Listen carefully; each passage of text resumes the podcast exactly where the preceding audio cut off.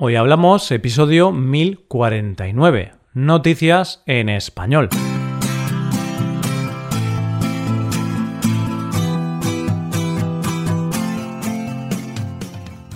Bienvenido a Hoy Hablamos, el podcast para aprender español cada día. Ya lo sabes, publicamos nuestro podcast de lunes a viernes. Y si quieres ver la transcripción completa y una hoja de trabajo con ejercicios y con explicaciones, visita nuestra web hoyhablamos.com. Hazte suscriptor premium para acceder a todo ese contenido. Hola oyente, ¿cómo estás? ¿Cómo llevas la semana?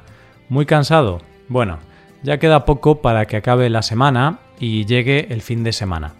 Ese momento en que hace un año era para salir, ver a los amigos y estar en la calle. Y ahora es el momento de tirarte en el sofá y disfrutar de estar en casa.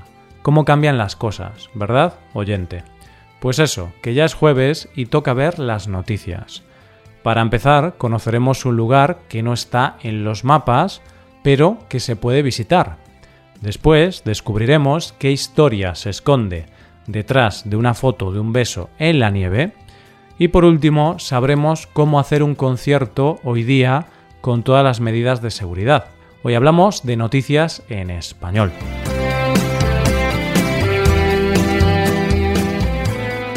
Aglow es un lugar del planeta que está a dos horas de Nueva York, por la carretera 17. Más concretamente, muy cerca de un sitio llamado Roscoe, junto a las montañas de Catskills. Esto que te digo, te aseguro que es cierto. ¿Me crees? Muy bien. Ahora, oyente, hazme un favor, abre Google Maps y busca Aglow. ¿Qué pasa? ¿No lo encuentras? Tranquilo, oyente, no lo encuentras porque no existe. Bueno, sí existe porque hay un cartel, pero en realidad no existe. Aunque existió. Eh, vamos a hacer una cosa, te lo explico y ya verás qué curiosa es la historia de este lugar. Todo empieza en el año 1937, cuando dos cartógrafos, Otto G. Lindbergh y Ernest Alpers, decidieron dejar su marca en el mapa que estaban haciendo. Para ello juntaron sus iniciales e incluyeron en el mapa una ciudad ficticia llamada Anglo. Era una especie de copyright, es decir, que si alguien después de ellos ponía en un mapa la ciudad de Anglo, sabían que los habían copiado a ellos. ¿Y qué pasó? Pues que años más tarde, y como era de esperar, Anglo aparece en un mapa de la editorial Rand McNally. Otto y Ernest se dan cuenta de que es el momento que estaban esperando. Los habían plagiado y por lo tanto estaban dispuestos a pedir los derechos a la editorial. Así que empiezan con todo el papeleo para demandarlos, pero cuando empieza el proceso, los dos cartógrafos se encuentran con una sorpresa, una noticia que no se esperaban. ¿Qué noticia? Pues que Tal y como les dicen los de la editorial, la demanda no puede ser, porque Anglo es un lugar real y por eso está en el mapa. Pero si se lo habían inventado ellos, ¿cómo podía salir en los mapas? ¿Qué misterio era ese?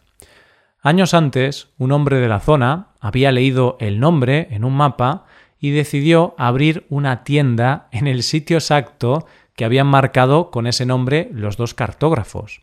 Este señor abrió una tienda llamada Anglo General Store, que ya había cerrado, pero el cartel seguía allí, por lo que para la editorial era prueba suficiente de que Anglo existía.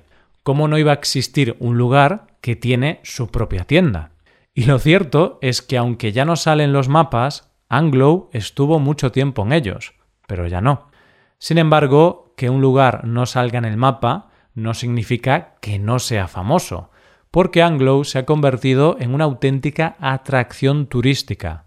De hecho, ha llegado a tener una gasolinera, una tienda y dos casas. ¿Por qué? Porque su gran popularidad le llegó a esta ciudad ficticia cuando fue inmortalizada en la novela Ciudades de Papel, de John Green, que más tarde se convertiría en película. Así que la gente va en busca de la ciudad que solo tiene un cartel para sacarse una foto con él y así poder decir que han estado en un sitio real pero que no existe. Vamos con la segunda historia. Existe una expresión que dice que una imagen vale más que mil palabras.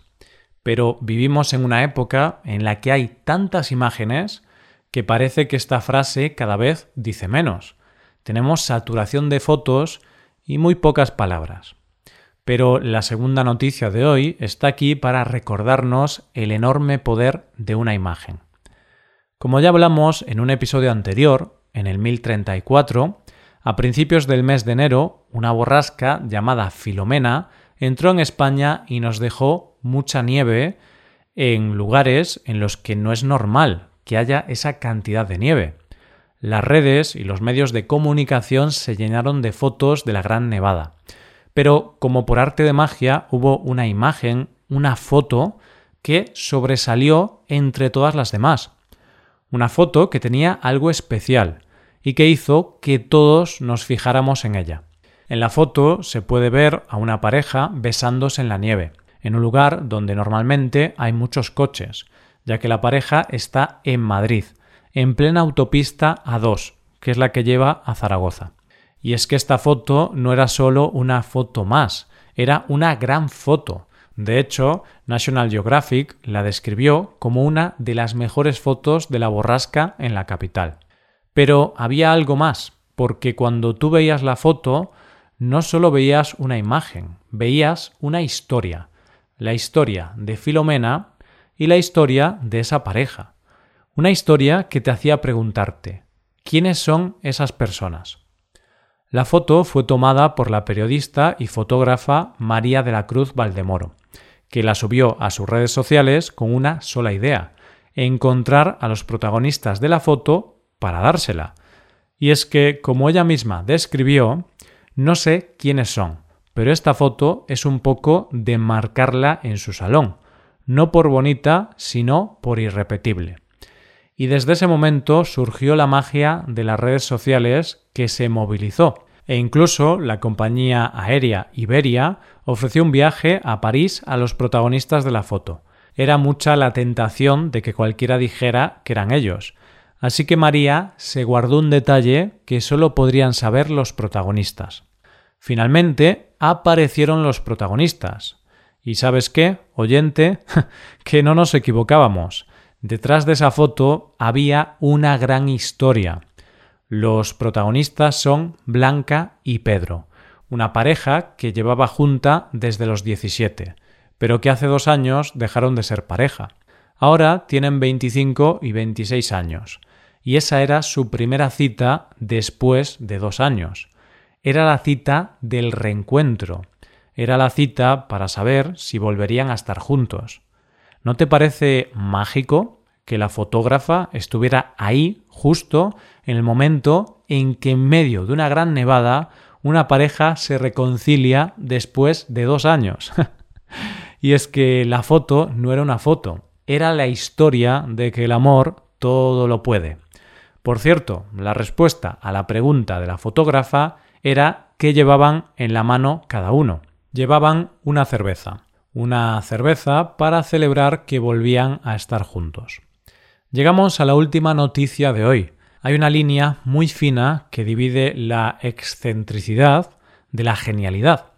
Y esa línea puede ir moviéndose según avancen los tiempos o las necesidades. Es decir, que aquello que antes veíamos como algo que nunca haríamos y que nos parecía un poco loco, ahora nos parece lo más sensato. Y un ejemplo de esto es nuestra última noticia de hoy. Wayne Coyne, el líder de la banda de rock The Flaming Lips, como todo buen líder de grupo de rock que se precie, es un poco excéntrico y provocador. Y es por eso que desde hace algunos años, en sus conciertos, en un momento dado se mete en una burbuja gigante y va rodando por encima del público. Y esto, que puede considerarse original, divertido, provocador, un tanto excéntrico e incluso un poco peligroso, se ha convertido en el culmen de la seguridad. Y es que, como ya sabemos todos, la pandemia ha hecho que hacer conciertos sea muy complicado, ya que es bastante difícil reunir a un grupo de gente y que se mantengan sin contacto entre ellos. Así que The Flaming Lips pensaron que si su líder se podía meter en una burbuja gigante, ¿por qué no también el público? Y así poder disfrutar del concierto. Y dicho y hecho. Hace unos días se presentaron ante el público de Oklahoma City con el espectáculo Space Bubble, el que sin duda fue un espectáculo único. Y es que tanto los miembros de la banda como los espectadores estaban dentro de una burbuja gigante. El público estaba dentro de estas burbujas, que eran un total de 100. Y dentro de cada burbuja podían estar hasta tres personas convivientes, con oxígeno para una hora y diez minutos. La mascarilla era obligatoria hasta llegar a la burbuja. Una vez dentro se podían quitar la mascarilla porque evidentemente estaban en un sitio cerrado. Cada burbuja tenía dentro un altavoz, un ventilador a pilas, una botella de agua y una toalla. Además, dentro de cada burbuja había una serie de carteles para que los espectadores pudieran comunicarse con los asistentes que estaban fuera. Es decir, que si tú estabas viendo el concierto y tenías que ir al baño, ponías el cartel de tengo que hacer pis y una persona cubierta con protección de arriba abajo te ayudaba a ir al baño. Había carteles con todas las necesidades que te pudieras encontrar dentro, como por ejemplo tengo calor, que hacía que en la burbuja entrara aire frío. Lo cierto es que la idea pareció funcionar, porque no hubo ninguna incidencia y así los asistentes pudieron asistir a un concierto en directo con todas las medidas de seguridad posibles. Y es que aunque no es del todo viable para todos los conciertos, porque es muy caro, sí que es cierto que por un momento se le ganó la partida al virus. Y como muy bien dijo el propio Wayne durante el concierto, que te den COVID. Y esto es todo por hoy, con esto llegamos al final del episodio. Te recuerdo que en nuestra web puedes hacerte suscriptor premium para poder acceder a la transcripción y a una hoja de trabajo con cada episodio del podcast. Todo esto lo tienes en hoyhablamos.com. Esto es todo, mañana volvemos con dos nuevos episodios. Lo dicho, nos vemos en los episodios de mañana. Pasa un buen día. Hasta mañana.